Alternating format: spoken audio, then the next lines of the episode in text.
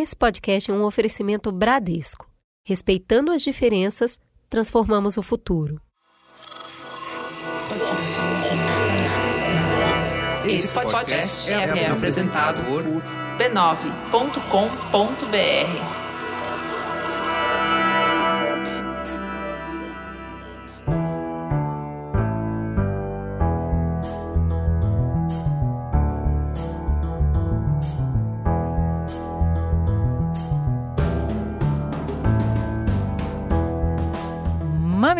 Mamilândia querida, o sol já nasceu lá na fazendinha e o nosso episódio da semana tá no ar.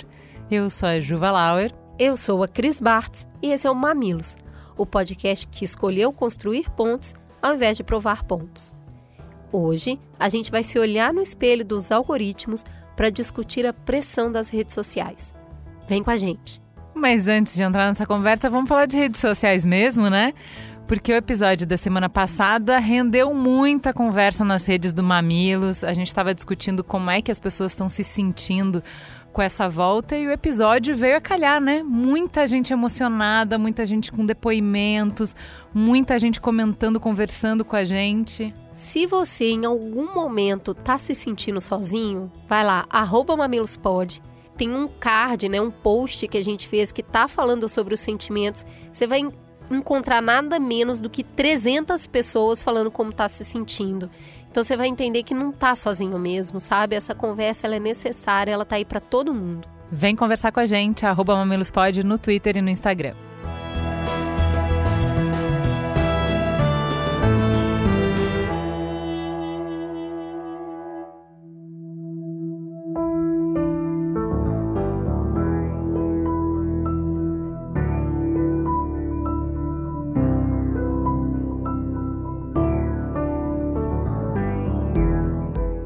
Desde cedo, a gente é bem ensinado a ficar olhando falhas, olhando ausências, buscando defeito no nosso corpo.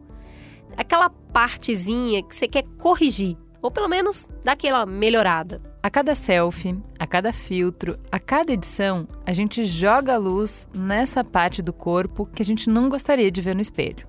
E aí a gente pode achar que tem a solução fácil, que é só desligar o celular para ficar rompendo com esse ciclo. Para de usar a câmera do celular.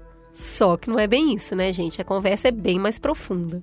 Hoje a nossa proposta é colocar Narciso para encarar esse espelho. Não tem resposta fácil, mas tem perguntas que precisam ser feitas.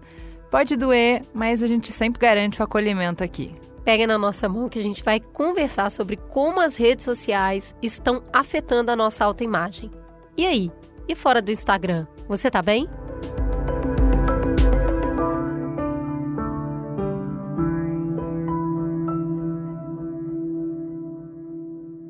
Para começar esse papo, a gente tem que apresentar as belas convidadas que vão nos ajudar a construir a Avenida da Beleza dessa semana. Por favor, vamos começar com Daniela Reis, por gentileza.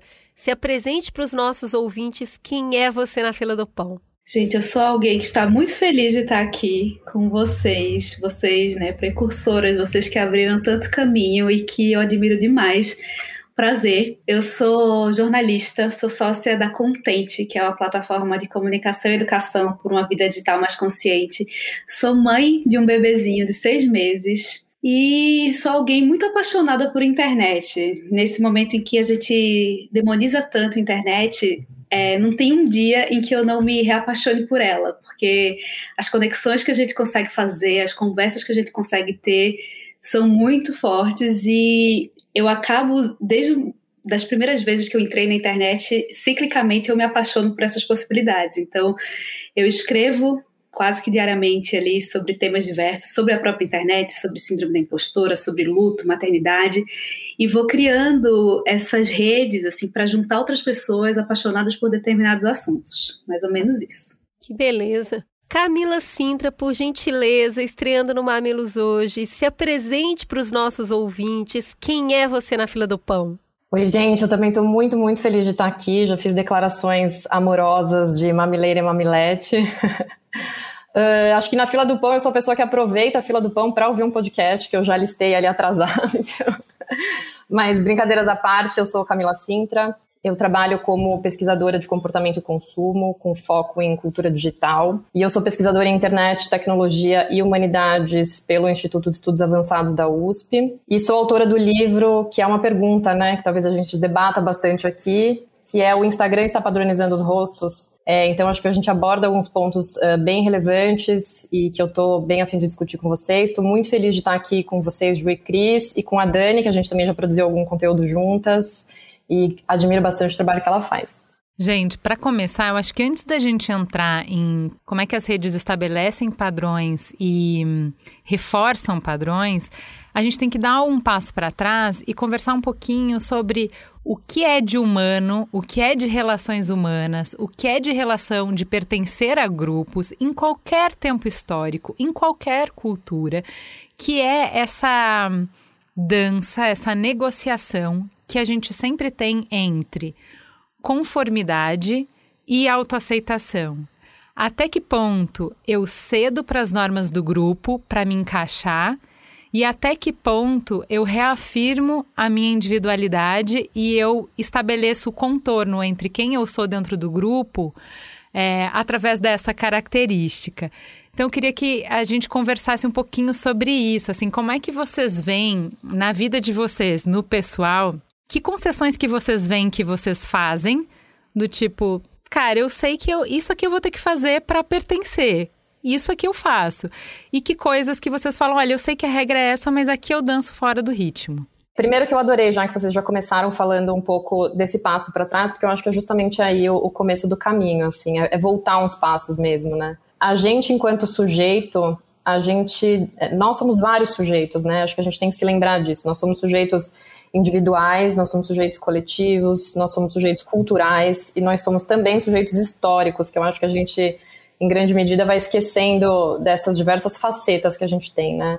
E você comentou dessa dança, né, Ju? Eu acho que é exatamente isso, assim, quando a gente a gente bota todos esses sujeitos para dançarem juntos, né, equilibrando esses pratinhos, e aí a gente vê o que, que vai dando se cada pratinho cai, mas a gente tem que se lembrar um pouco disso. É, e com relação à autoimagem, que a gente vai falar bastante hoje, eu acho que acontece uma dinâmica semelhante, assim, né? É, a gente é o que a gente é, né? O que a gente acha que a gente é, a ideia que a gente faz da gente.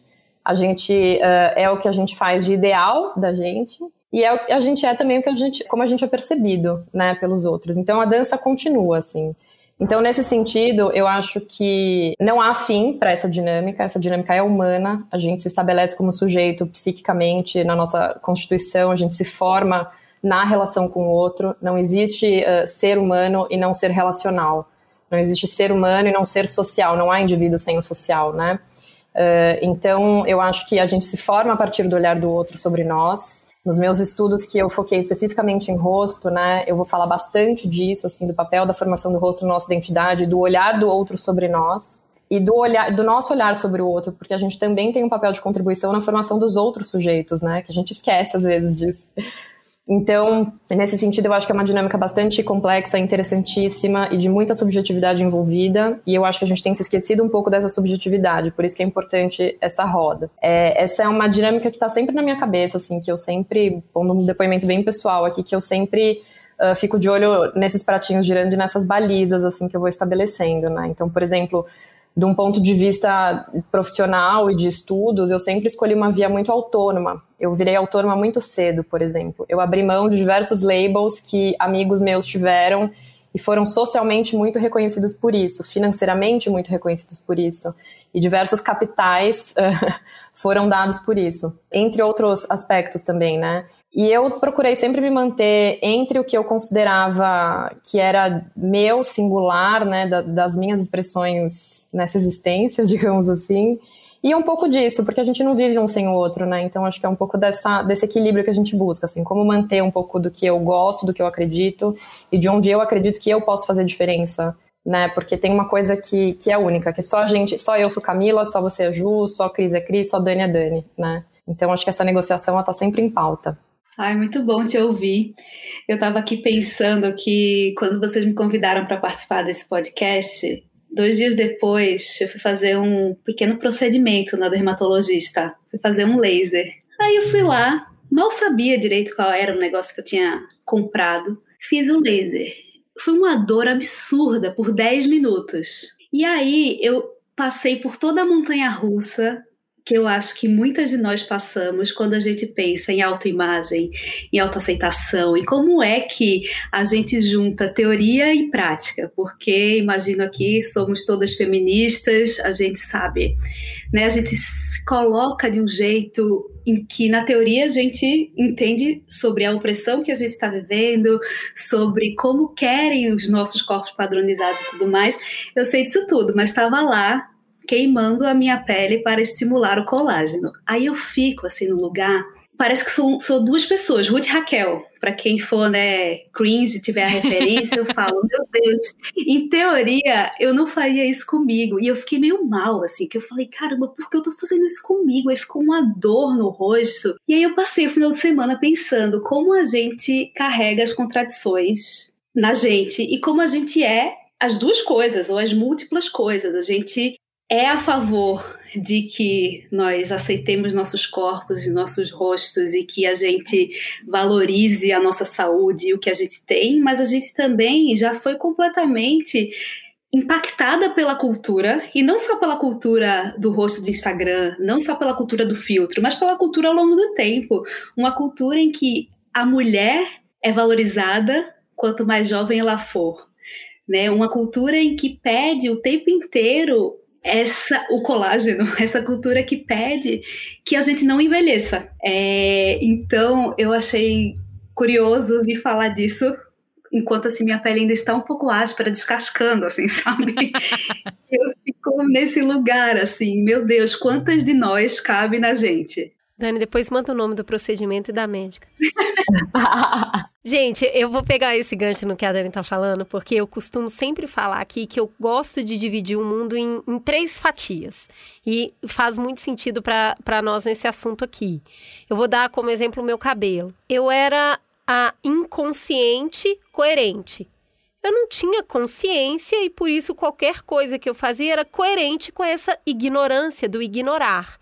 Então todo mundo alisava o cabelo, né? Fazia fazia progressiva, fazia um monte de coisa, queimava o couro da cabeça, que era beleza. Aí você começa a ter acesso a outros ganchos para se ancorar, outras informações e outros acessos. Eu entendo que eu fui para um outro grupo que eu chamo de consciente incoerente. Eu passei a ter consciência que aquilo ali era uma agressão. E aí eu ainda era incoerente, porque eu falava assim, mas eu vou lidar com esse cabelo bagunçado? Então, é bem esse passo que a Dani estava falando, mas eu vou fazer isso comigo? Aí eu deixei o cabelo é, natural. Eu cortei ele bem curtinho, não queria fazer isso. Eu tive, porque eu tive filha, e aí eu tenho uma filha negra, e ficava lá, filhinha, você tem que aceitar seu cabelo, seu cabelo é lindo assim, seu cabelo é uma coroa. Com a mamãe fazendo botox no cabelo, mamãe foi lá, cortou o cabelo alisado, bem curto, tava enorme, com é, mecha, sabe? Deixa o cabelo natural. Com isso, eu teria passado para o outro grupo, que é o consciente coerente. Então, eu já sei, eu estou consciente e agora eu estou coerente, vivendo de maneira coerente com o que eu acredito. Só que aí, eu me peguei milimetricamente desenhando os cachos. Entendeu? Eu saí do padrão do liso perfeito e fui para o cacho perfeito. E aquele processo de aceitação me pareceu sair da conformidade, que é o que a Juliana falou no início, para autoaceitação, não era muito autoaceitação, não estava muito feliz com aquele cabelo ali. E aí eu comecei a me sentir mal de também não estar tá feliz com o que eu deveria estar feliz. Bom, nossa, é, Cris. Essa então, relação mas... vem há muito tempo com o cabelo, até eu conseguir virar e falar assim: tá bom, vamos fazer um acordo nós dois, eu e você, cabelo. Tem dia que eu deixo ser você e tem dia que vai ser eu. Tem dia que eu suporto você ser quem você quiser ser. E ele é bem autônomo. E tem dia que eu não suporto. E aí você vai ser eu, você vai se curvar ao meu desejo de controle. E aí, é isso que eu queria chegar com vocês, porque essa relação é muito delicada, ela envolve um monte de culpa, de eu tentar ir para o outro lado que é agora eu não tô seguindo. É o, é o positivo, né? Se aceite como você é. E aí parece que isso também virou um padrão. Queria entender de vocês como que vocês percebem essa parece que mudou, mas não mudou tanto assim. Sabe quando fala deu uma guinada 360? Que é, então você voltou para o mesmo lugar, né? É uma cebola da autocobrança, né? Você tira uma partezinha, tem outra, assim, porque é, de novo, é a gente se pautando por um ideal que continua sendo ideal. Então é assim, agora você não só é consciente, como você é coerente, sendo que a gente é incoerente. É muito engraçado, tem um grupo de amigas e a gente discute muito isso, fazer ou não fazer. Aí teve um dia que uma delas falou assim: "Ah, tem uma mulher que faz a sobrancelha que é muito legal, fica super natural". A gente, mas ela é meio cara e tal. Aí o povo meio que assim, começou a falar: "Não precisa, até a sobrancelha você tem que fazer". Aí daqui a pouco a amiga mandou uma foto. Aí a conversa terminou com passo contato. Esse lugar, sim, sabe, de eu acho que a gente espera da gente tanto, nós mulheres principalmente, que até na hora da gente bancar um lugar de que a gente vai se aceitar, a gente espera que isso seja sem nenhum drama, mas é impossível porque a gente foi impactado o tempo inteiro pela Xuxa a, a, infância inteira a gente viu a Xuxa passando em Monange e a gente pensou essa pele hidratada com Monange. Tipo, existe um lugar ali de, um, de uma perfeição mesmo. A gente é, é cobrada o tempo inteiro e a gente é recompensada pela juventude, pela beleza. Então, assim, a gente fica no lugar de que ok, vou aceitar o meu cabelo, mas esse cabelo tem que ser incrível, esse novo cabelo. E aí tem toda uma indústria que se beneficia disso. Então, você vai ter todos os produtos. Uma vez eu fui, tipo, meu cabelo ondulado, eu fui num salão que era só de cabelo ondulado e cacheado. Foi incrível. Mas assim, era um trabalho gigante para eu manter o cabelo da mesma forma que eu saí do salão. E eu acho que no fim do dia, seja com cabelo liso ou com cabelo natural, a gente não mexeu ainda nesse termômetro da autocobrança. Eu acho que é por isso que a gente fica tão insatisfeita. Então, é, eu acho que a gente tem que discutir padrões. Mas antes, acho que a gente não pode é, encerrar esse primeiro papo de conformidade e autoaceitação sem dizer que qualquer mudança que a gente queira fazer para fora do padrão, o que eu acho que está faltando na conversa pública é o custo que isso demanda e que a nossa energia, atenção e, e, e possibilidade de confronto é finito. Entendeu? Então imagina você com um bebê pequeno, você tem que dar conta da empresa, você tem que dar conta do filho, e aí você vai lutar todas as guerras ao mesmo tempo, entendeu?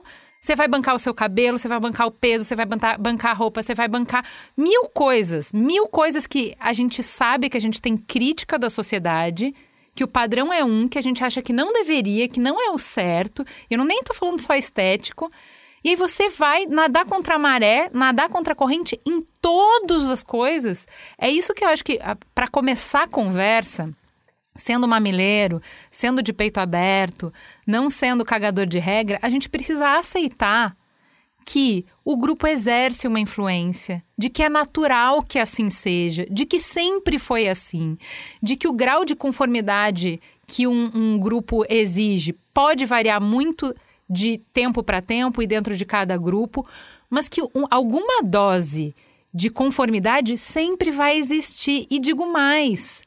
É, Estava ouvindo um podcast é, de um livro que o cara fala sobre identidade de grupo, sobre grupos e identidade. E ele fala que nem existe personalidade. O que você é. Você se comporta de forma diferente em cada grupo que você transita. Cada grupo exerce uma força de gravidade sobre o seu comportamento, sobre as suas escolhas, sobre o seu pensamento. Até a ideia de ser muito individual, de que as suas ideias são suas, faz parte de conformidade a um grupo de pensamento que é o, o pensamento mais ocidental, que valoriza muito a independência e tal. Então, assim, acho que para começar essa conversa, a gente precisa assumir que somos, como a Camila falou no início, animais sociais.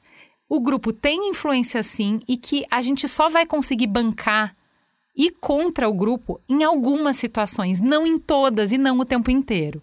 Dito isso, acho que é importante a gente falar um pouquinho de quais são essas regras e como elas mudaram ao longo do tempo, porque está bem específico agora. Uhum. Ju, eu queria fazer um adendo nisso aí que vocês comentaram, que eu acho bem relevante, porque Quando a gente fala em autoaceitação, a palavra aceitação hum, às vezes parece uma coisa quase de um conformismo, de uma atitude passiva.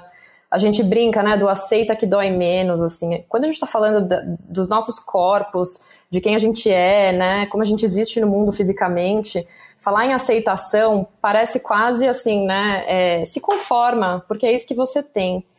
E eu, eu, assim, a minha provocação é a gente fazer uma, uma substituição, assim, né, de aceitação para o desejo das pessoas, né? Você lutar contra uh, algumas coisas, você praticar uma autoaceitação, vai para um lugar que, que às vezes a gente poderia substituir por, um, por um, uma atitude ativa, né, de desejante, né? O que, que eu desejo? É, por que, que a gente aceita os nossos corpos e não deseja os nossos corpos, né?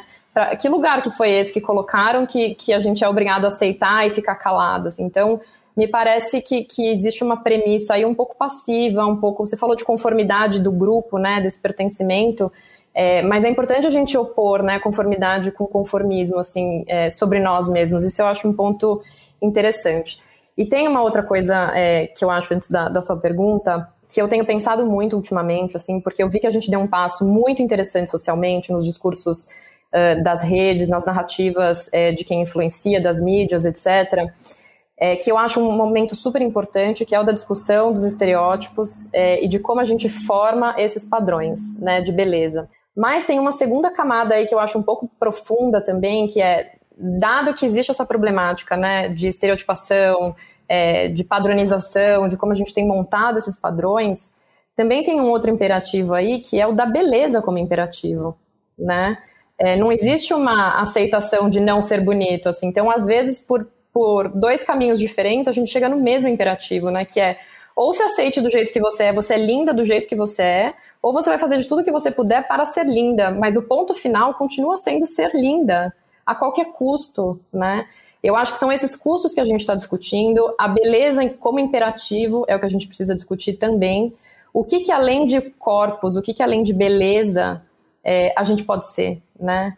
É, eu acho que essa é uma discussão que também precisa ser feita. A, a problematização dos, dos, estereótipos ela é necessária, a gente precisa de diversidade, a gente precisa de representatividade, mas eu acho que a gente também precisa se livrar um, livrar um pouco da escravidão da beleza, sabe? Ou desse formato de beleza. E é tão legal você falar isso, porque nessa cultura, nesse momento que a gente está vivendo, é a gente está buscando o tempo inteiro esse corpo otimizado, né, esse rosto perfeito, e a gente trata o nosso corpo como algoz e não como um companheiro. A gente não, a gente vê esse corpo como um lugar que a gente está otimizando o tempo inteiro e não um lugar que é fonte de prazer, que é, né, o, a gente está aqui por conta desse corpo, assim, a gente olha para essa dimensão quando a gente se choca com a morte, quando a gente é, se depara com uma doença.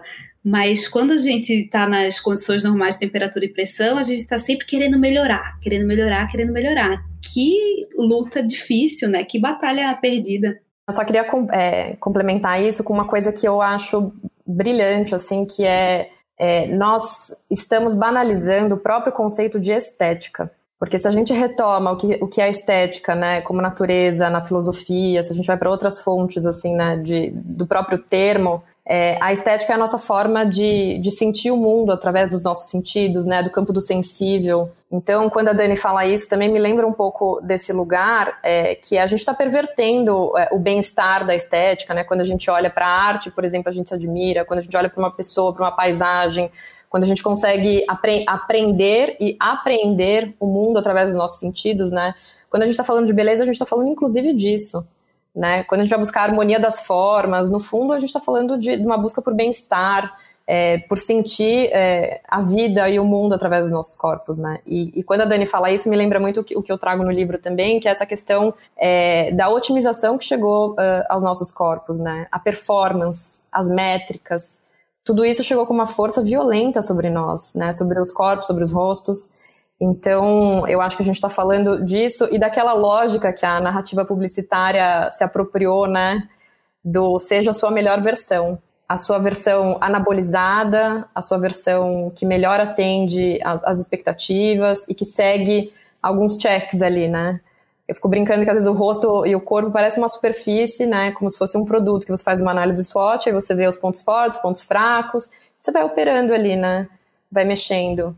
Então a gente entra numa lógica praticamente fabril, né? Então, Camila, você tocou exatamente num negócio que eu tô parecendo um pregador falando, porque cada programa que a gente vem eu trago a mesma coisa. Eu acho que a gente tem passado por um processo de desumanização muito forte, no sentido de eu não quero mais ser humano. Eu quero ser máquina. Então, se eu tô no esporte, é sempre para quebrar o recorde, eu sempre altero o meu corpo para ser o melhor naquilo. E aquilo, em algum momento, deixa de ser humano, de tanto que eu estou alterando. E aí, quando eu vou para o trabalho, é a performance, é o melhor, é o que faz sempre. Eu não posso errar. E quando eu vou para o meu corpo, é isso também. Eu vou alterando, alterando, até eu virar quase um ciborgue, é tudo muito liso. É tudo muito bem pavimentado. E aí, quando você liga isso à estética e liga isso à natureza, eu tendo a acreditar que o meu afastamento da natureza me desumaniza, porque eu olho para ela como algo separado de mim. E aí eu não preciso ser humano, porque eu não preciso, eu não estou contido na natureza, eu observo ela de fora. E aí eu não sou humano mesmo. Eu me, eu me transformei em outra coisa.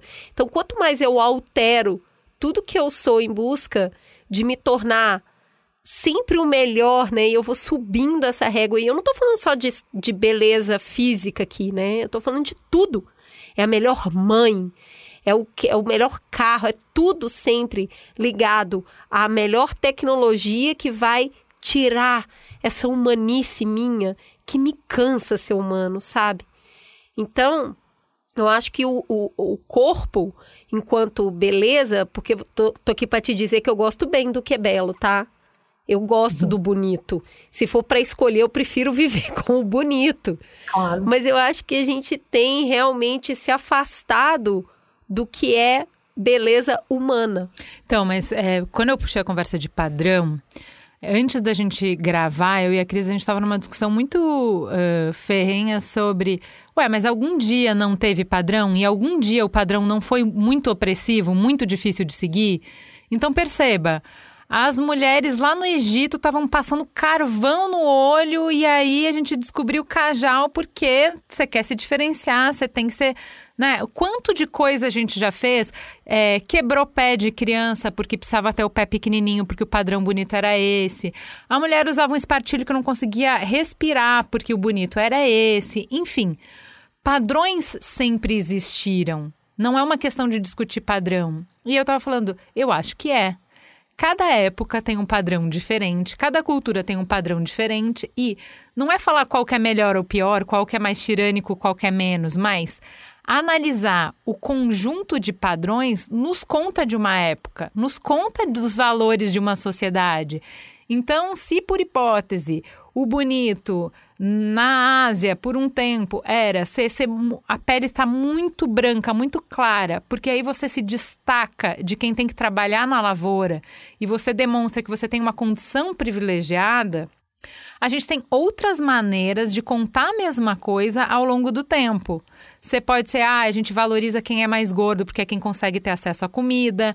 A gente acha bonito, a gente valoriza, sei lá, os padrões podem mudar, mas eles estão contando da mesma coisa. Como é que eu separo quem tem dinheiro de quem não tem, quem é saudável de quem não é saudável, quem é forte de quem é fraco? Eu estou diferenciando as pessoas e a gente, em todos os momentos, já fez isso. O que, que tem de. O que, que os padrões que a gente tem hoje nos falam da nossa vida, né?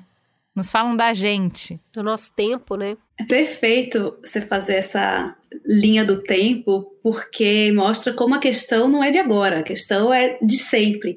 Eu acho que uma coisa que diferencia esse momento de agora é a popularização. Antes, uma cirurgia era uma intervenção muito cara, muito drástica, muito invasiva. Mas ali no começo dos anos 2000, aí o FDA libera é, Botox, ácido hialurônico, que eu nunca consigo falar essa palavra. É, então, de repente, você não precisa ir para uma mesa de cirurgia. Você vai no consultório, você faz uma intervenção que dura ali seis meses, um ano, e aí você vai remodelando. Você remodela o nariz, a bochecha, a mandíbula, e você faz aquilo e você volta para trabalhar. Então, assim, tem um lugar que, se antes a pessoa pensava mil vezes, tipo, ah, vou fazer uma, uma cirurgia de redução de mama, por exemplo. Quando eu era adolescente, eu lembro, uma vizinha fez. Era uma super cirurgia, era um lugar de, meu Deus, vou entrar na faca. É, é, é, um lugar, era um lugar muito pensado. Então hoje continua existindo cirurgia, lipoled e tudo mais, né, inovações ali dentro, mas também tem vários desses procedimentos que são mais simples, entre aspas, mais baratos, é, mais rápidos. Então eu acho que fica mais comum a gente procurar esses lugares, porque tá todo mundo fazendo, em busca desse eu otimizado, desse eu que parece com a minha versão do filtro, com a minha versão orelha de gatinho do Snapchat, eu chego lá no consultório e falo, faz assim, eu quero ficar parecido com esse reflexo que eu vejo na tela. E eu me vejo na tela o dia inteiro há quase 600 dias de pandemia. Então, como é que eu posso melhorar? Como é que eu posso tirar essa olheira? Então, eu acho que o que diferencia muito desse momento é o acesso, e de novo, sempre tem que ter o, o recorte de privilégio. A gente está falando aqui né, de, uma, de uma camada da população, um monte de gente não, não tem acesso a isso. É, e esse lugar de que, se antes a gente queria parecer com Angelina Jolie, né, tipo, a gente chegava lá e dizia, ah, eu quero esse nariz, essa mandíbula e tal, eu quero eu quero ficar parecido com ela.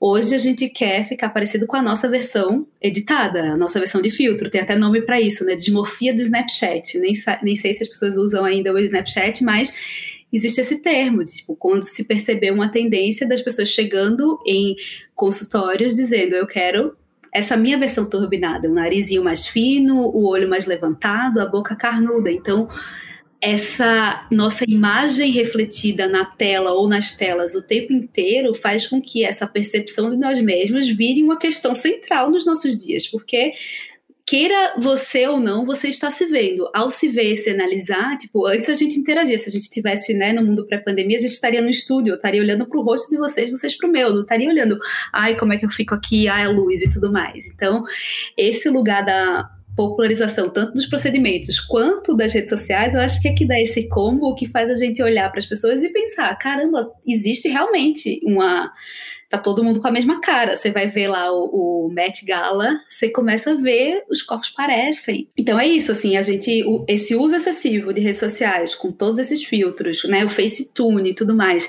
E essa essa vida que é editada junto com a possibilidade de vou ali, faço uma coisinha e volto, de repente fica muito fácil. Ô, Dani, só queria, antes de jogar para Camila, corroborar com a sua ideia, porque nosso amigo Carlos Merigo fez um braincast sobre o cansaço que os calls nos causam. E aí ele chegou para a gente com um negócio muito importante que foi quanto mais você se olha na tela, mais exausto você fica. Então, quando você for fazer reunião de conference, desliga a sua câmera para você ver só as pessoas e não ver você mesmo. Então, teve toda essa discussão no Braincast. Recomendo aqui para quem está ouvindo a gente, porque vai totalmente abraçar o que a Dani está falando aqui. Demais. Não, concordo com tudo que a Dani trouxe, assim, eu acho que tem algumas coisas importantes da gente pontuar mesmo, que é, a Ju falou, né, é, os padrões, eles vão, eu sempre gosto de olhar, assim, como o que que eles narram sobre os valores dos nossos tempos, o que que eles narram é, sobre a nossa época e, e, o que, que a gente tem buscado, assim, né? E é bonito até de ver, porque quando a gente faz análise, né, desses padrões estéticos de hoje, da Instagram Face, por exemplo, que foi meu objeto de estudo, é, a gente vê, assim, valores é, nítidos estampados nesses rostos e, e encarnados, né? Em alguns casos, literalmente, inclusive, assim. Eu acho que a gente partiu de uma, de uma última década aí, é, do, do Instagram, que completou, né? 10 anos recentemente, é, teve nos últimos anos, como a Dani trouxe, né, uh, teve uma certa evolução em diversas áreas, assim, e tudo isso se espelhou na gente, né, liberação de, de substâncias, é, a possibilidade de fazer procedimentos, tudo que era muito difícil ficou mais fácil.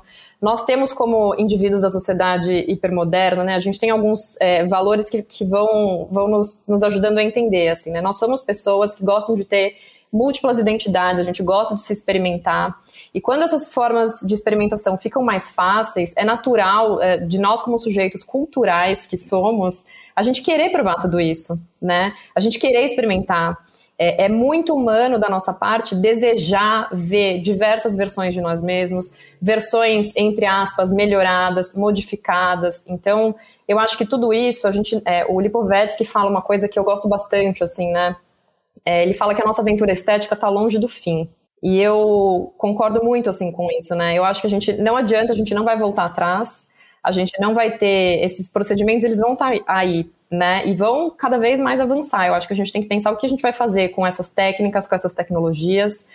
Teve uma, a chegada né, do, dos smartphones, assim, eu acho que foi uma coisa estrondosa, assim, porque não sei se vocês já perceberam, mas ninguém mais carrega espelho na bolsa, né? É, a gente olha no celular. É, a gente está com o celular na cara, no rosto, ou se olhando, ou olhando outro, outras pessoas, quase o dia inteiro, né? É, a gente está num momento histórico, a gente nunca teve tanta visibilidade de pessoas como a gente tem hoje na história da humanidade. Assim, é sério que a gente está falando, né? A gente nunca se viu tanto.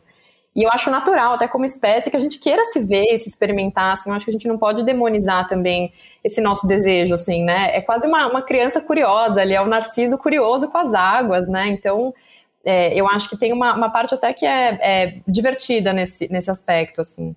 E, e, agora, uma coisa que eu acho que as redes sociais trouxeram, que a gente não pode ignorar, essa era das redes sociais, é um, uma escala uh, gigantesca de alcance, de potencialização de todos esses efeitos que, se antes já existiam, é, as redes sociais explodiram, né? A gente não pode deixar de levar isso em consideração. É, o segundo ponto é que, tecnologicamente também, a gente está sendo uh, encaminhado para essas coisas, porque é, os celulares já vêm com câmeras que vão filtrar uh, por inteligência artificial a nossa imagem, né? Então, é, não é que os celulares ficaram melhores, eles estão dando uma ajudinha ali, assim, né? Tem esse ponto. É, e tem uma questão que antes, todas as formas de edição, elas eram profissionais, né? É, mexia em Photoshop quem era designer, quem trabalhava com fotografia, enfim. É, o Instagram, as redes sociais, eles deram as ferramentas na mão das pessoas, dos usuários comuns. E isso massificou. E aí a gente volta naquele ponto inicial, que é assim, se a gente quer fazer parte a gente vai para onde está todo mundo indo e está todo mundo brincando com essas edições, né? Vou jogar uma provocação, porque a gente não está falando de incoerência. Eu vou jogar exatamente isso, porque antigamente, e aí voltando no acesso que a Dani estava falando, ainda era muito difícil para esmagadora maioria das pessoas ter acesso a qualquer meio de se cuidar para mudar a sua fisionomia, para minimamente entrar no grupo, ser aceita pelo grupo todo mundo que tá ouvindo, que vai passar por aqui, teve aquela tia, aquela prima que era feia. Ela era feia e ela não tinha melhor amigos. Ela na família ninguém tratava ela lá muito bem. ela também não namorou e não se casou. E ela não teve acesso a nada disso. Ela, a vida social dela foi privada porque ela era feia. E feia aqui é um conceito que está dentro da época e dentro do grupo. Não tô aqui para julgar. O negócio uhum. é que a uhum. partir do momento que você populariza diversos acessos, se antes eu precisava ir lá e, e se eu ainda não tenho dinheiro para fazer aquele procedimento estético, pelo menos para fazer uma maquiagem eu vou ter, ou para usar um creminho que vai fazer não sei o quê, ou uma coisa na sobrancelha, ou uma coisa no cabelo. Um dos maiores gastos que a gente tem no Brasil é da classe C e D em estética, em beleza. Então, todo mundo está investindo o seu pouquinho nisso. E, de alguma forma, isso é uma concessão que a gente está fazendo para entrar no grupo. Então, isso não pode ser de todo um mal. Como é que vocês encaram isso? Esse lugar de você se melhorar ele abre portas. Tipo, a gente não pode. É, é só a gente ver, é, sei lá, você pega celebridades antes e depois. Tem vários casos. Tipo, a pessoa era de um jeito, ela mudou completamente. É meio aquela coisa: não existe gente feia, existe quem não foi ainda picado pelo Rica vírus, sabe? tipo, é um lugar assim de. E, e, isso é um capital também. Isso é um capital social. Isso abre porta, isso coloca a pessoa na TV. Daqui a pouco a pessoa cria uma linha de não sei o quê e vai vender. Não, mas o que a Cris está dizendo é: sempre foi. Ele é o capital que Sempre vai fazer foi. você poder casar e seu gen passar para frente, lá nas épocas mais pré-históricas que tem, entendeu? Então, assim, só que antes, sem esses, é, é, esses procedimentos todos, ou você tinha sorte na loteria de nascer com a estética ok, ou se tinha pouco o que fazer. O que a Cris está falando é: a gente critica tanto essa gama de procedimentos estéticos, mas será que isso também não é um pouco mais democratizante? Claro que tem as questões de acesso, mas nesse sentido de que você fica menos refém da loteria genética? É, Ju, eu falo bastante disso no meu livro, quando eu vou ver as origens da Instagram Face, a gente cai na família Kardashian, né? Não tem como fugir dela. É, porque eu acho que aí elas ganharam um ponto muito grande na narrativa, né? É, a Kim Kardashian, desde que ela uh, tomou a narrativa, né, as rédeas ali sobre o vídeo dela, por exemplo, em diversas outras uh, situações depois, é, o que elas fazem e vendem é uma trajetória de sucesso, né, para essas pessoas com relação à modificação de si mesmo, assim, é, a, a ideia que é vendida é, é, você pode ser o que você quiser e eu te mostro como, porque eu fiz isso comigo, né? É, o que elas fazem, por exemplo, elas e outras, né? Porque eu acho que tudo veio diante disso, assim, é, se você não nasceu é, com, a, com a beleza natural, se você não foi agraciado pela natureza, né? Se você não foi o preferidinho de Deus, é, vem cá que eu te mostro o caminho. Inclusive, o meu produto tá aqui, deixa eu te mostrar ele aqui rapidinho. É, olha como o meu lábio ficou, ficou carnudo, atraente, interessante, né? A Kylie Mas Jenner... elas tendem a fazer isso dizendo assim, foi só um produtinho, né? E não uma bela exato, de uma faca. Isso exato. é que me irrita horrores, porque assim, tem, tem até um Instagram, o Celeb Face, é. que mostra assim, né? Tipo, antes e depois. Aí pega comentário da celebridade e fala, eu nunca fiz nada, isso é maquiagem. Tipo, não é maquiagem, seu então, nariz tem outra forma. Então tem um lugar também de não bancar que houve o procedimento. É assim, eu melhorei com o tempo. Você não pode comparar quem eu sou hoje a minha O nome disso é felicidade. Agora que eu tô feliz. é, e é nesse ponto que eu queria chegar. Assim, a gente passou por uma década de influenciadores contando narrativas de sucesso, contando como eles chegaram lá, falando para você que você também pode chegar, porque afinal seja a sua melhor versão. É, e a sua melhor versão, ela vai ter que parecer com o rosto da Kardashian, da Kylie Jenner, usando o produtinho dela, usando alguns filtros aqui que estão rolando nas redes sociais, por uma série de indústrias de mídia, de cosméticos, de estética em geral, de procedimentos. Tem muita gente lucrando com essa insatisfação. É, é essa bombinha que, que bombeia esse sistema, assim, né? Então eu acho que tem uma, um fator aí é, que vem de uma falsa ideia de acesso nesse sentido, Ju, na sua pergunta, assim, né? Porque, ah, você também pode chegar lá. É, mas, ó, para você chegar lá, isso é uma história do consumo, né? Em, em, diversas indústrias, em diversos aspectos, em outras áreas também, só que dessa vez aplicado no corpo, né? Então, é assim, ó, o teu, o teu passaporte de acesso, ele tá aqui, ó. E você vai chegar lá. E elas vendem isso. E, e um, um, outro discurso que veio muito é isso encapado com o discurso de empoderamento feminino. Né? Eu acho que é aí que, que, que, a gente entra numa contradição também, e nada contra as contradições, nós somos seres absolutamente paradoxais, contraditórios, incoerentes, como a Cris falou no começo, e eu acho que é das tensões entre esses polos, entre o que a gente quer ser, o que a gente consegue ser, o que a gente deseja, o que a gente aceita, que vai sair o que a gente vai dar conta, assim, né? Então, é, eu não acredito que a gente vai voltar a ter os mesmos corpos e rostos de antes, depois de toda essa lavagem, mas a gente também não vai ficar nesse, nesse lugar do, do absolutamente artificial, porque como seres humanos, como físico inclusive, a gente não suporta. O nosso suporte não dá conta disso. Né? Então eu acho é, uma, uma ideia um pouco publicitarizada de democracia de acesso. Muito bom. Com essa provocação, a gente faz um breve intervalo e a gente volta daqui um minutinho.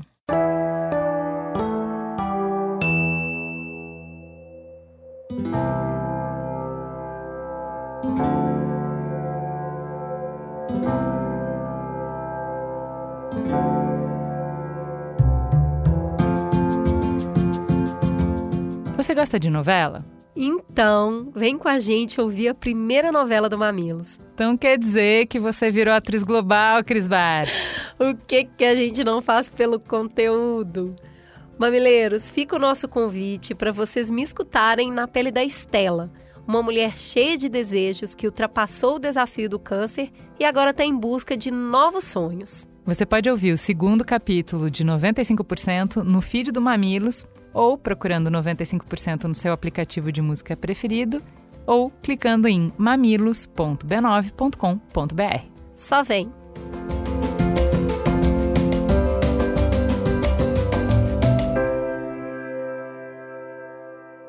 Voltamos então. Adorei o encerramento do primeiro bloco. Uh, eu acho que a gente começou a dançar ao redor de um problema que é muito legal você ter ferramentas para você poder ser quem você quiser ser.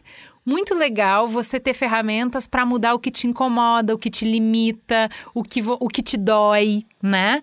O que te prejudica. Legal. É, o problema é quando esse desejo que a Camila falou que a gente tem muito natural, muito criança de experimentar coisas novas, nos leva para todo mundo fazer a mesma coisa e a partir do momento em que eu equalizei, isso deixa de ser um diferencial para ser o novo normal. Ou seja, se todo mundo põe o silicone, silicone não é mais o diferencial, não é mais o investimento que eu faço em mim para eu me destacar e uma coisa de autoestima, sei lá, eu qual é, é a explicação que eu vou dar para mim mesma. Ele passa a ser a base, tem que, todo mundo tem, isso é o que eu reconheço como um corpo feminino, é a partir daí. É, eu queria contar, compartilhar o meu estranhamento quando eu fui numa primeira consulta dermatológica por motivos estéticos, né? Então eu sempre fui muito porque eu tenho alergia e eu nunca fui de usar creminhos, e eu sempre ouvia das pessoas com a sua rotina de beleza. Como que fala? Skincare. Skincare. É, ai, o skincare e tal. E eu tinha amiga que desde os 20 já fazia, então eu sabia que eu tava atrasada, eu tô com 39. Falei, eu acho que agora é hora de começar a Atrasadinha passar do um rolê. creme, né? Acho que, sei lá, deve... eu sei que tem passos, eu não sei nada disso, vamos lá. Eu fui preparada para negociar. Negociar no sentido, ela vai dizer que eu preciso passar três cremes, eu vou dizer que eu só dou conta de um e boa. Fui assim. Cheguei lá, a conversa, eu, eu fiquei completamente chocada, entendeu? É, olha, o seguinte, a sua testa, a gente pode fazer um botox, nananana, você não tem mais colágeno, isso não adianta eu te dar para beber para tomar, porque você já passou. Então, só injetando uma vez não vai funcionar, tem que ser três vezes. E isso e aquilo um mundo de coisa e o jeito que ela colocou parecia exatamente isso que eu falei do silicone, que é isso aqui, minha filha, é para existir, entendeu? Para existir, você tem o mínimo que você tem que fazer para apresentar sua cara no mundo é isso aqui. Eu fiquei tão puta, tão puta. Aí eu falei, não quero mais essa dermato. Vou em outra. Fui na outra, me entregam um questionário antes de eu entrar, que tem um rosto de uma mulher e marque as áreas que te incomodam. E o caralho, gente, nada me incomoda, é o meu rosto não tá me incomodando. Eu só queria saber o que, que é pra eu fazer mais ou menos, entendeu? Então, assim, a gente já está nesse lugar de que tem muita coisa que é, você não faz mais que obrigação, né? Tem cada vez mais itens nessa lista de você não faz mais que obrigação. É fazer a mão, é depilação, é ser magra, é a roupa, é o cabelo, é muitos procedimentos na cara. Cara, tem uma hora, Camila, que vai ficar insustentável. Vai, vai explodir essa bolha? Acho que já começou, né, Ju? É, eu acho que a insatisfação feminina é a coisa mais lucrativa da história, assim. Muita gente está lucrando há várias décadas e há muito tempo, né, com, com a insatisfação feminina. Vão achar cada vez mais detalhes dos nossos corpos uh, para a gente identificar como defeitos, vão, vão querer reescrever o nosso corpo o tempo todo, assim, eu acho que é isso que a gente tem passado. Eu ainda fico muito impressionada, mesmo estudando isso, de ver, assim, é, Vou até contar como é que foi o comecinho do meu estudo para vocês, tá? Eu estava bastante incomodada com essa padronização que eu estava percebendo, assim, empiricamente observando. Comentava com algumas amigas na praia, isso lá para 2017 eu comecei a, a, estudar isso. E eu comecei a ficar muito incomodada porque eu estava vendo que isso acontecia muito nos corpos e eu comecei a ver chegando no rosto. E aí eu fui me sentindo quase que sufocada, assim, porque eu falei, cara, parece que a gente está é, indo assim com a água tá chegando, tá chegando, né? É, eu falei, Se cara, o fosse rosto. água, tava bom. o rosto é o que res, restou, assim, né? O, o que, que, a gente vai. Por que, que a gente vai deixar até a gente se afogar, assim? E aí eu fui discutindo isso, fui estudando tal, e eu continuo muito impressionada, porque assim. É, antes era, sei lá, a barriga, a bunda, o, o seio, é, o nariz, né, das rinoplastias, e, e vai lá. Uh, e aí começou um nível de detalhe que é assim, o seu cílio é errado, a sua sobrancelha é errada, o seu nariz é errado, a sua boca você tem que tingir, a sua bochecha você tem que tirar um pedaço. É, isso assim, a pele você tem que passar um filtro porque ela não pode ter poros. É, o que, que, sobrou aí, gente? Assim, né? Então quer dizer que o meu corpo inteiro é errado? eu tenho que mudar ele todo, né? A gente passou por uma normalização, por exemplo, que a gente viu com silicone super forte, que era assim, então significa que você nasceu mulher, você já passa por uma mesa de cirurgia para ter um peito no tamanho correto? A gente precisa falar, assim, e vale lembrar que esse é um fenômeno majoritariamente feminino, né? A gente tem visto o aumento de procedimentos estéticos em homens, mas eles ainda são muito minoritários, né? Eu acho que as mulheres estão ficando cada vez mais com mais trabalho, por mais que a gente tenha ido muito longe é, nas pautas feministas, é, tem muita gente chamando esses procedimentos, inclusive, de empoderamento, o que eu acho bastante perverso. É, você está falando de mulheres, né? Eu acho que como os homens sempre vêm nessa toada, seguindo a, a, as modas ditadas pelas mulheres, eles estão indo bem nisso também, porque veja bem, aumentou entre 2020 e 2021 1.166% as buscas por skincare masculino. Então, estão é, descobrindo que esse mercado pode ser ainda mais lucrativo. E a gente está falando dessa estética feminina, mas os meninos sofrem muito também. Sofrem. É muito. Quando a gente está falando dessa padronização da, do rosto das mulheres, né? Parece todo mundo mais ou menos igual.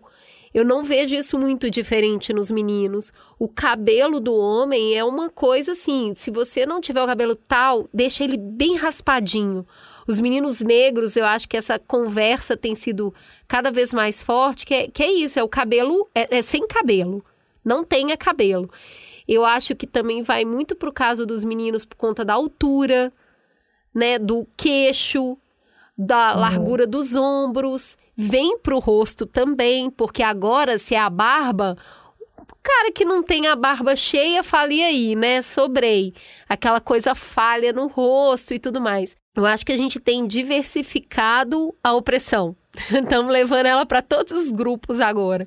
É, o controle é, dos corpos está se expandindo, né? Não basta só controlar os corpos femininos, agora a gente está tentando desbravar os corpos masculinos e submeter eles a controle também, né? Sim, porque quanto mais é, possibilidades de gerar insatisfação, mais demanda você gera de consumo, né? É como eu disse, tem muita gente lucrando com isso, tem diversas indústrias lucrando bastante com isso. E não vou dizer que é de todo ruim, porque eu também não sou, não sou distópica, assim, sabe? Mas é, tem algumas coisas que vão é, a nosso favor também, assim, né? Tem um certo cuidado de si, uma certa manutenção de si, que ela pode ser gostosa, que ela pode ser saudável, que ela pode ser interessante. É, a gente tem vários exemplos disso, assim, né? Mas eu acho que essa, essa busca incessante, ela é gerada por demandas da indústria mesmo, assim, né? Então, a gente tem que ficar atento. E tem um lugar que eu achei maravilhoso de você falar que você ficou puta na dermatologista. Eu fui numa uma vez, uma que é meio conhecida, assim, tipo, eu fui e ela olhou, né, da ponta do meu dedo, do pé até o fio de cabelo, e aí colocava o um negócio na cara para ver todos os defeitos. E ela acabou comigo. Porque eu também sempre fui muito assim, tipo, ai, passa um hidratante pronto, mal passava filtro solar, nunca fui ter essa rotina, tento ter, mas nunca consigo a continuidade. Ela colocou defeito em tudo, tudo, tudo, tudo do meu corpo. Eu não voltei mais, mas além de ter colocado todos os defeitos do mundo, ela me sugeriu vários procedimentos e ela me sugeriu vários cremes. A conta era astronômica e era uma conta astronômica mensal. Eu olhei para aquilo e falei: isso não cabe.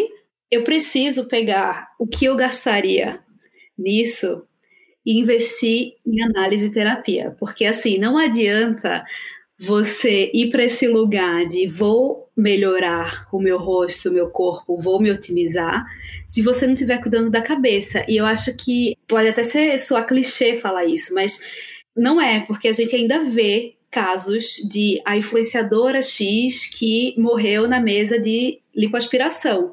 Uma menina que depois que você entra no Instagram era uma menina com corpo padrão, com rosto padrão e ainda assim não deu conta. Não tem como ganhar nesse jogo, né? Não tem como ganhar esse jogo, porque provavelmente, sei lá, ela tava ali aos nossos, né, tipo, perfeita, entre aspas, no padrão, e ainda assim ela tava vendo um defeito. Talvez ela pensasse, ah, se eu tiver com a barriga de tanquinho, eu vou conseguir ter mais gente que vai me admirar. Então, assim, é muito grave a gente falar da otimização total sem a gente falar de como é que a gente está otimizando nossa cabeça, assim, como é que a gente está dando conta de tantas mudanças tão velozes, tão é, intensas e, e, e, nesse volume tão grande, porque no fim do dia você pode estar tá lá, perfeita, sem defeitos, fada sensata, né? A internet gosta tanto de tratar as pessoas assim, desse jeito tão sem nuance, mas no final do dia você tá com você, você tá com a sua cabeça, você continua com as suas inseguranças que fazem parte de ser um ser humano. Então, como é que você equilibra todo esse lugar de Tipo, beleza, quero melhorar e tudo mais, mas assim, o que é que eu tô fazendo com a minha cabeça? Tipo, como é que eu não vou ficar vulnerável? Tipo, por isso que eu falei que eu achei legal você ficar puta, porque eu fiquei arrasada quando eu saí. Eu precisei de um tempo para me recuperar e eu me considero uma pessoa que tem um repertório para lidar com essa situação, mas foi tão chocante que me abalou. Talvez outras pessoas tenham passado por isso e ou resolveram gastar sei lá quantos mil para fazer tudo que ela mandou, ou, ou nunca mais voltaram, enfim, vai bater em cada um de um jeito tão gente, diferente. olha o que, que é, o, a gente volta para o início da conversa, que é conformidade versus uh, rebeldia. Eu fui bater em todas as minhas amigas e perguntar, gente, é isso? Isso agora é ser mulher? Ser, ser mulher, eu preciso. É, é normal? É assim? E algumas ficaram chocadas e outras falam, Ju, é assim. Você não precisa fazer tudo, mas elas te falam tudo que tem disponível para você saber. E aí você escolhe o que, que você quer fazer ou não. Mas assim, foi isso aí que eu peguei, meninas, que é. Ela acabou comigo para me, pra me vender produto. Cara, é, não, não pode ser assim, né, gente? Não dá. É que eu acho que a gente também precisa entender que tem, tem muita técnica disponível hoje em dia. E aí o trabalho da pessoa é te apresentar. É óbvio que tem profissional que é bastante cuidadoso ao colocar isso, outros menos cuidadosos. Mas você está entrando num universo novo. Todo universo novo eu acho muito assustador. Quando eu tive filho, eu descobri que tinha equipamento para fazer coisa que eu nem imaginava. Quando eu fui reformar a casa, eu descobri que tinha coisa que precisava comprar que ficava dentro da parede que eu nem sabia que existia. Quando você vai desbravar esse mundo da estética, ele é assustador.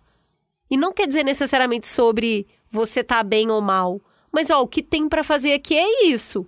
E aí você é. precisa é. escolher. E aí que eu acho que nesse momento do escolher, você tem que estar tá minimamente bem com você mesmo para saber até que ponto você vai estar tá se cuidando e a partir de que ponto você vai estar tá se violentando. O mercado está aí e ele vai continuar aí. E é nessas negociações de seu, quanto é que eu estou disposta a pagar num creme, o que, que eu vou fazer de invasivo que vai doer, né, que, que exige entrega física. Então, por exemplo, quando eu fui, que também foi muito recente para mim, né? Ela falou assim: ó, tem isso, tem aquilo, tem aquilo outro, tem aquilo, tem aquilo. Eu virei para ela e falei assim: por favor, você consegue montar um plano que eu vou vir aqui só duas vezes por ano? Que é a concessão que eu consigo fazer. E, e é o seguinte: eu tô disposta a gastar tanto. O que, que dá pra fazer com esse dinheiro aqui? Porque eu não vou gastar mais que isso, não. E aí é, me aponta o que, que você acha que vai fazer diferença. Aqui, ó, tá começando a derreter esse pedacinho. É assim mesmo? Ó, dá para arrumar, mas custa 50 mil reais, então deixa deixa derreter. Agora, e esse outro aqui? Não, isso aqui eu estou disposta a fazer. Então, eu acho que a gente precisa olhar para esse mercado igual o mercado de automóvel. Cara, tem carro para todo bolso. Tem carro que fala com você que ele estaciona sozinho. Eu não vou me sentir ofendida do vendedor me mostrar todos os carros que tem, mas eu tenho que ter, eu tenho que me conhecer e saber o que, que eu estou disposta a suportar. Até que ponto eu vou entrar aí dentro desse mercado e consumir? E aí é. É, eu acho complicado porque eu percebo que meninas cada vez mais novas estão entrando. E aí você está menos apta a negociar. Então, eu acho que a gente tem essa responsabilidade aí também. O último, a última coisa que a gente precisa conversar é sobre como é que os padrões são apresentados na sociedade e como eles são reforçados. E eu acho que isso entra muito essa discussão que a Camila já trouxe de redes sociais, de como a gente, eu gostei muito, Camila, de você ter dito de que a gente olha muito para o olhar que a gente recebe do outro, mas a gente faz pouca crítica do olhar que a gente, como a gente contribui para esse bolo aí, para essa consciência coletiva, né? Porque uh, como é que vocês veem que o jeito que a gente edita a nossa vida também está deixando mais difícil essa decisão que a Cris coloca como muito autônoma, muito individual, muito. Você vai lá e escolhe, eu quero isso, eu quero aquilo. E quanto que isso é moldado, temperado pelo que a gente está vendo, tipo, gente, ninguém mais tem testa que tem linha. Todas as testas são lisas. Então eu olho a minha testa com linha e ela destoa. E ela é muito esquisita. E aí eu crio um senso de urgência e de necessidade de que como assim? Nossa, como eu tô envelhecida. Uma amiga minha falou: Nossa, eu tô muito envelhecida, olha essas minhas linhas. Eu falei: Mas testa não tem linha? Não tem? Nunca? Não sempre teve linha testa? Não sempre foi assim? Como que vocês veem isso? Como é que a gente está reforçando os padrões? As nossas referências são pessoas jovens, né? Tipo, eu tava vendo lá, sei lá, algum prêmio tem a Billie Eilish, a menina tem 19 anos, já ganhou um monte de prêmio. Então as pessoas que têm 19, 18, 17, 20, elas estão bombando e é maravilhoso. Sendo que assim, a gente passa a olhar cada vez mais para quem é mais novo. A gente dificilmente vê uma capa de revista, um prêmio em que a gente veja uma, uma mulher de 70 anos com ruga aparecendo inclusive quando alguém na gringa faz isso, aí todo mundo reproduz e fala: nossa, olha que legal. Mas não tem representatividade para a linha na testa, só tem a testa ou sem linha, ou a testa de alguém com 18 anos que não vai ter linha. O que me faz pensar muito que, assim, a questão de gênero é muito forte. Eu lembro de um tweet que eu vi uma época que falava assim: enquanto mulher, você tá sempre nova demais ou velha demais para as coisas, porque a idade certa é quando você é homem. Então, assim, a gente Nunca, entendeu? Tipo, nunca tá bom. Você aos 39 não tá bom, mas aos 30 tinha alguma coisa que também não, não tava legal. Aos 50 também não. Algum dia tava conversando aí, uma amiga falando da mãe dela, como a mãe dela, sei lá, com seus 70 e poucos anos, se olhava e, e via vários defeitos e queria se melhorar. E eu falei, vai ser a jornada da vida inteira? Porque quando a gente tinha 12 anos e lia Capricho, a gente estava insatisfeita porque a gente não era a menina da capa da Capricho. Aos 30 a gente se compara na internet, aos 70 a gente não tem referência. Então, quando a gente olha essa padronização, e, e nesse momento agora, eu, eu sempre penso muito em adolescentes. Tipo, caramba, a gente cresceu lendo a Capricho, chegava uma vez por mês, aí você via tudo. Hoje a menina da Capricho é a menina que você segue no Instagram e que não necessariamente ela fez alguma coisa, mas ela é famosa e ela tem um monte de seguidor e ela é linda ela é linda e você se compara com aquilo. É, tem tem um, uma adolescente do meu círculo de convivência que é uma menina padrão, linda, maravilhosa, e ela mal deixou você tirar foto. Eu acho que tem uma coisa de adolescência, mas tem um lugar que ela olha e ela fala assim: eu tô feia, eu sou feia. Ela posta foto e ela se deixa fotografar se ela está bem vestida, maquiada, geralmente é uma maquiagem profissional, e se ela controla aquele ângulo, e aí eu fico pensando qual é o impacto do, de 50 mil revistas Capricho ao acesso o tempo inteiro, qual é o impacto disso na autoestima de quem ainda não está formado, de quem ainda está mais vulnerável, porque a gente está vulnerável até agora, imagina se fosse a gente com 15 anos consumindo tantos corpos e rostos perfeitos, dessa intensidade que a gente consome hoje. Dá muito ruim. É, e você falou uma coisa, Dani, que, eu, que a gente ouve muito, assim, né? Que é, nossa, você não parece a idade que você tem. E a gente se pergunta, mas qual aparência a minha idade deveria ter, né? Eu, eu me divirto muito no TikTok, eu tenho 33 anos, e no TikTok as pessoas acima de 30, elas são consideradas velhas pelos comentários ali, né? Então as pessoas uh, fazem as trends e vão mostrando comparativos de antes e depois de algumas celebridades da nossa época, por exemplo, e falam, nossa, olha como ela está envelhecendo bem, assim, envelhecendo, né, é, com 30 anos, né, então, assim, a, a Avril Lavigne saiu esses dias, né, é, os comparativos dela nas premiações, assim, nossa, essa foto tem 20 anos de diferença, meu Deus, como ela está envelhecendo bem, e aí você vai, a gente tem, a gente tem uma obsessão pelo novo, né, a gente não aceita, é, quando a gente está falando de tudo isso, a gente está falando que a gente não aceita a velhice, a gente não aceita a passagem do tempo. E eu acho, Ju, que você falou, ah, quando é que isso se reatualiza, né? Porque não, não, era, não era normal ter linhas. Eu acho que a gente tem que reatualizar, inclusive, o que significa ter 30 anos hoje, o que significa ter 40 anos hoje, né? Os corpos estão mudando de fato. A gente aumentou a expectativa de vida, a gente acessou uh, coisas para qualidade de vida que, que tiveram impacto nas aparências também, né? Então, a nossa própria noção do que é ser mais velho, mais novo, adulto, jovem, adolescência estendida, tudo isso está mudando. Né? A gente precisa reatualizar nossos códigos. Eu vou te falar que eu tô doida para ficar bem velha. Porque o que eu tô achando difícil é esse processo de derretimento lento que dura uns 30 anos, que todo dia você olha. E aí eu acho que é sobre isso que a gente tem que conversar, sabe? Porque é difícil envelhecer. Você olhar no espelho e falar: Ué, mas eu não tinha isso aqui, não? Tudo isso aqui saiu. Isso não é fácil, porque não é só sobre aparência. Você sabe É que o seu tempo. É isso! O seu tempo virou outro tempo. Então, é, eu, eu acho que tentar segurar essa jovialidade, essa juventude, não é só, só porque eu quero estar bem esticada e bonita. É porque talvez eu queira ficar aqui mais, porque eu acho que eu preciso fazer mais coisa. E eu quero ter essa vitalidade para fazer. E aí, quando eu olho a J-Lo com 50 anos, parece que tem 20, eu falo, talvez a gente viva até os 120. De novo, para mim, tá indo pro lugar do eu não quero ser humano. Não Mas não é quero ser humano. garantia, né?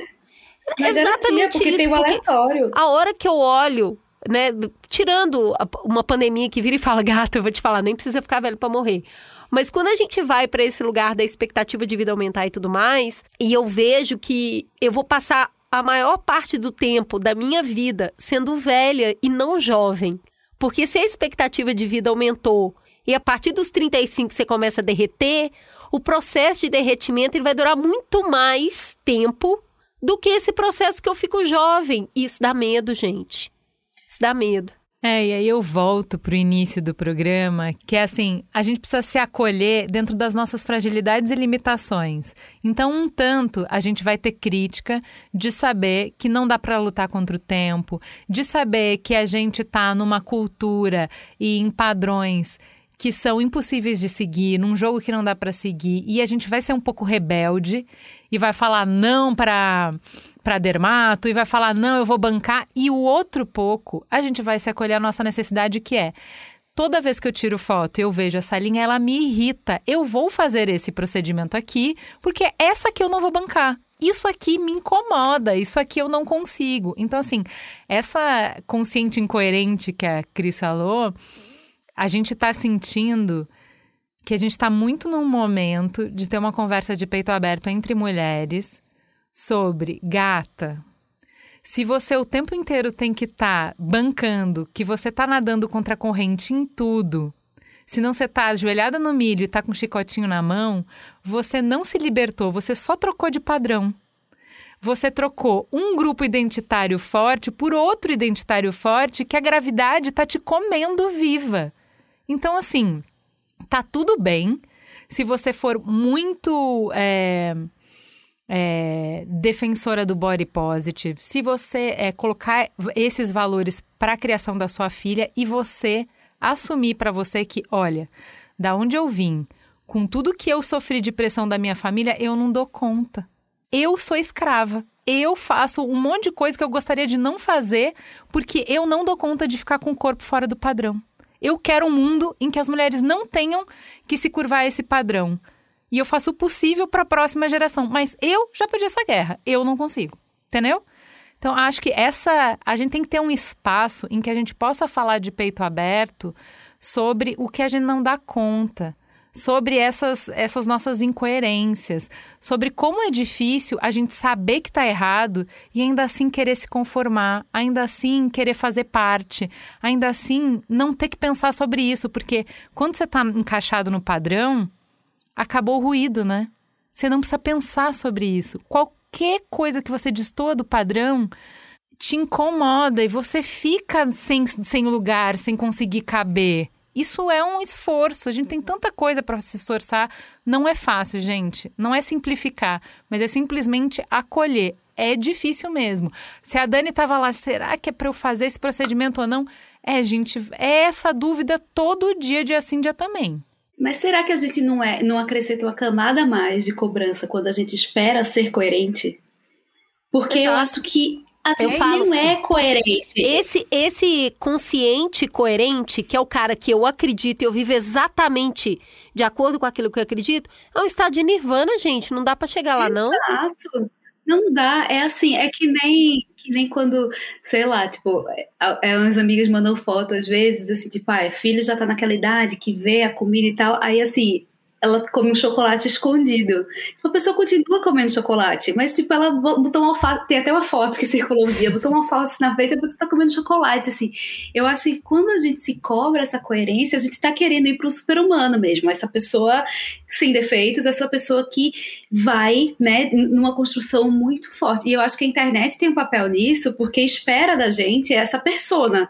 Então, se você disse que você é desse jeito, se você disse que. Se você falou que você se aceita e no outro dia você for fazer um laser, tá errada, cancelada. Então a gente tá olhando para as pessoas buscando uma coerência que a gente não tem na gente também, porque assim, é um pouco de droga, um pouco de salada, né? A gente a gente se informa, mas a gente vê Instagram de fofoca. O meu, o meu popular, às vezes, eu falo assim: Meu Deus, o que aconteceu comigo? Eu vi umas fofocas, de repente só isso. E eu gosto, tipo, acho que para sobreviver ao Brasil, à pandemia em 2021, a gente não pode achar que a gente vai usar a internet só para ser maravilhoso. Tipo, ah, eu vou me informar, eu sei das notícias, eu só sigo quem me acrescenta.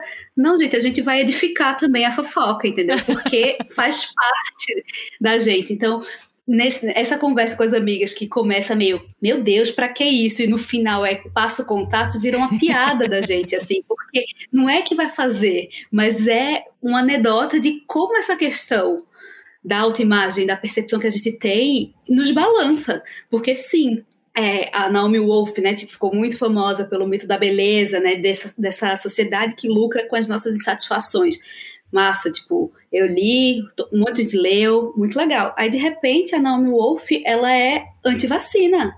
Ela é negacionista. É. Então, assim, como é que a gente Cadê faz? Cadê seu mito agora? Exato. Cadê seu mito agora? Tipo, e aí tem, tem inclusive gente que fala que o livro não é construído em uma base sólida, ou seja, virou uma grande bíblia sobre autoaceitação por muito tempo e de repente a pessoa é anti-vacina. Aí eu falo, gente, então assim.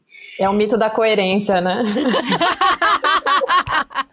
a Muito gente bom. entender, a gente vai uma hora querer uma coisa, outra hora a gente vai querer outra, mas o tempo inteiro eu acho que é, quais são as perguntas que a gente está se fazendo, como é que a gente está olhando para dentro, o que é que a gente está fazendo, indo no fluxo só porque está todo mundo fazendo, e o que é que a gente está fazendo porque a gente está acolhendo o nosso desejo, o espírito do tempo, o nosso privilégio de poder fazer ou não poder fazer. Então, assim, a gente acomodar dentro da gente as questões, sustentando essas questões por mais tempo, para a gente descobrir a nossa resposta, o que é que eu quero. Então, assim, no fim do dia, eu gostei de fazer o laser. Tipo, Passa fazer, contato, então. Vou, vou, Menina, vou ficou ótimo, viu? Vira pra lá pra eu ver outra. Tipo, provavelmente vou fazer de novo? Acho que não, porque eu realmente achei que foi uma linha ali que foi demais. Mas assim, então eu quero ter toda a literatura feminista e entender e dizer assim, aceitem como vocês são, mas eu já fui cooptada por a, pela cultura em que eu vivo. Então, eu já me cobro demais. Tipo, eu, eu adoro também aquela outra frase que fala assim, gente, eu me cobro tanto que no final do dia eu pareço uma agiota. Então, assim, tipo, quero aceitar mais, inclusive, essa multiplicidade dentro de mim. Então, uma hora vai ser uma coisa, outra hora vai ser outra, mas pensar mais sobre as coisas. É isso que eu quero mais e que eu acho que a gente se beneficiaria se fizesse isso. Gente, eu queria fazer uma, um adendo aqui. Eu escrevi um livro que fala sobre filtros faciais, né? Se eu aparecer com um filtro facial, é assim, ó, a morte, entendeu? Ai, você não pode! Assim. Tem que mandar o Instagram tirar todos os filtros dela. Você escreve, assim, você perde a carteirinha, entendeu? Então, assim, é, a gente é isso mesmo, contraditório. Mas uma coisa que eu acho que, que é o que eu defendo muito é, é, a gente bancar o nosso desejo, assim, né? E sair de uma, uma posição subjetiva, inclusive, assim, né? De objeto e ser sujeito mesmo, assim, da, das nossas escolhas, né? De ter autonomia é, se você quiser fazer um procedimento, é, conheça as regras do jogo. E aí você joga o jogo com o que você quiser. Né? Mas conheça as regras. Eu acho que se a gente ficar numa condição de alienação, né? Estamos fazendo porque estamos seguindo o padrão, a manada, porque eu estou buscando uma validação apenas fora de mim é, e nos formatos que o mundo apresenta, não nos que eu sou capaz de, de fazer, ou de pensar, ou de negociar, né? Acho que esse é um dos pontos, assim, aonde a gente está buscando as nossas validações, se elas estão inteiramente fora de nós, é uma busca que não vai acabar nunca, né? A gente tem que ter um equilíbrio de uh, bancar os nossos desejos, ter uma posição de sujeito, com autonomia nas nossas escolhas e com consciência, porque a gente sai desse papel de alienação. E se você falar assim, olha, eu entendi o que a médica falou, eu conheço esses, esses procedimentos que ela está falando, eu achei o máximo a Cris falar do, da maternidade, por que isso, né? Se, é, dos exemplos né, de produtos, porque se você espera que é, você vai ser validada como uma boa mãe, porque você tem esses instrumentos todos à sua disposição, você nunca vai ser uma boa mãe. A mesma coisa é, da sua autoestima do que você considera que você tá bonita, tá legal, né? É, eu acho que a gente tem que ver onde que a gente está buscando as nossas validações e bancar bancar. Eu quero fazer esse procedimento, eu vou lá e faço, mas eu faço sabendo, né? E faço um pouquinho, faço de vez em quando, compro uma roupa. Acho que tem muitas nuances aí. É, eu acho que isso que diferencia o que é escolha. O que é escolha? É quando você tem várias opções e decide por uma. Se você está fazendo porque você não tem escolha, isso não foi uma escolha. Então, a partir do momento que você olha e consegue analisar diferentes tipos de opções, Aí você começa a conversar com você mesmo sobre o que você vai fazer, por que, que você vai fazer, até que ponto você vai fazer.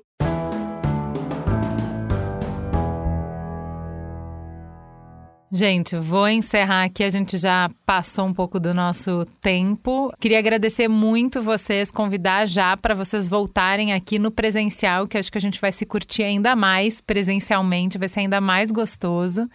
É, e eu acho que a gente programa que, que a gente gosta é aquele programa que tem mais dúvidas, mais perguntas, mais gavetas abertas, mais camadas do que propriamente uma tese, uma resposta, um, um posicionamento, né?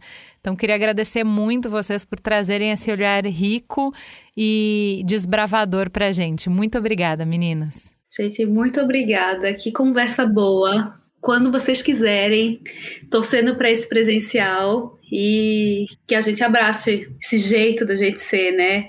Muito bom conhecer vocês também nesse, nessas nuances todas. Um prazer enorme. Super obrigada. Gente, foi um prazer. Amo mamilo, vocês sabem disso. É de peito aberto esse papo, sem filtros, né? e eu espero que a gente siga dialogando, porque uma das coisas que eu mais acredito é pôr o assunto na roda mesmo. Assim. Então, estou muito feliz de ter contribuído. Eu que já ouvi tanto mamilos, né? Fico feliz de estar aqui.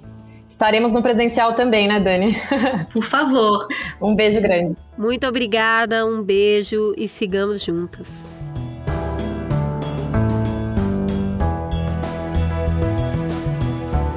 Mamilos é uma produção do B9. Apresentação de Cris Bartz e Juva Lauer. Para ouvir todos os episódios, assine nosso feed ou acesse mamilos.b9.com.br. Quem coordenou essa produção foi Beatriz Souza. O apoio à pauta e pesquisa foram de Iago Vinícius e Jaqueline Costa. A edição é de Mariana Leão e as trilhas sonoras de Andy Lopes. A capa é de Elodângelo. A curadoria dos programas de história é realizada por Deia Freitas. A publicação fica por conta de AG Barros. O B9 tem direção executiva de Cris Bartz, Juva Lauer e Carlos Merigo. A coordenação digital é de Pedro Estraza e Matheus Guimarães e o atendimento e negócios feito por Raquel Casmala, Camila Maza, Luzi Santana e Thelma Zenaro.